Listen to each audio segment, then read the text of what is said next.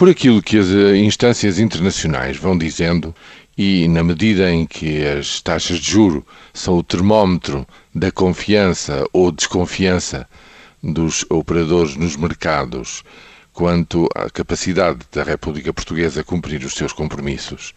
Bom, eu julgo que neste momento não há dúvidas. Todos os indicadores, todos os índices avançados, todos os índices subjetivos indicam que a tendência daqui para a frente entrou numa nova fase de melhoria progressiva.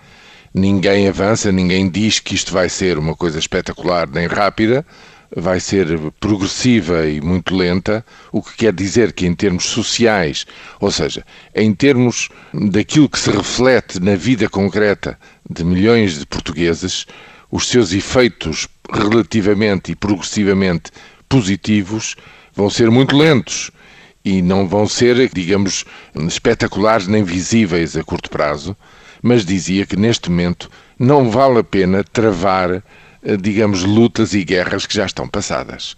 O pior do programa do ajustamento está concluído, o próprio programa, no seu essencial, está concluído, e agora do que se trata daqui para a frente é de saber como é que se volta a crescer e como é que se volta a distribuir os frutos desse crescimento.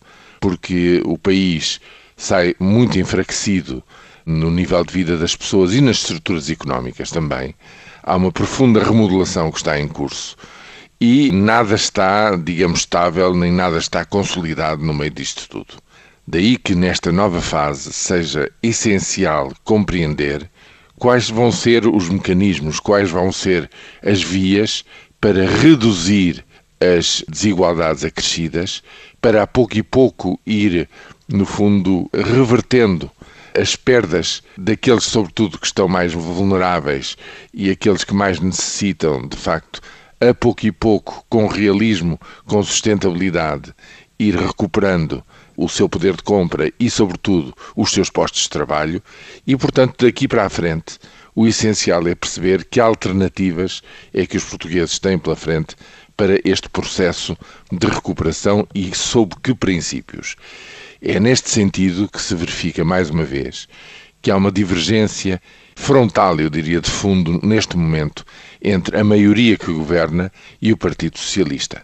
A intervenção de ontem de Maria de Belém Roseira na crítica à contribuição extraordinária de solidariedade é absolutamente demolidora, é frontal e não indicia o menor compromisso possível nesta matéria. Por isso, os apelos a um novo consenso, a meu ver, caem cada vez mais em saco roto. O que quer dizer que os socialistas se constituem cada vez mais na obrigação de apresentar alternativas claras de um crescimento com mais justiça social, com menos desigualdades, mas também com igual sustentabilidade daqui para a frente, por muitos e bons anos. Que sinais marcaram o andamento do dia? Porque é que Barroselas está no mapa? É o metal, senhores. É o metal. Que decidiram os ministros que não mandam? O país é que tem constitucional? Sim, o governo, toda a gente tem constitucional. Vem aí um aumento de impostos? Com certeza, acho que vem. É a única coisa que é constitucional. É, sim, certo. Mas, Aumentar mas, impostos é inequivocamente constitucional. Mas também é a única coisa que o governo sabe fazer. Hum?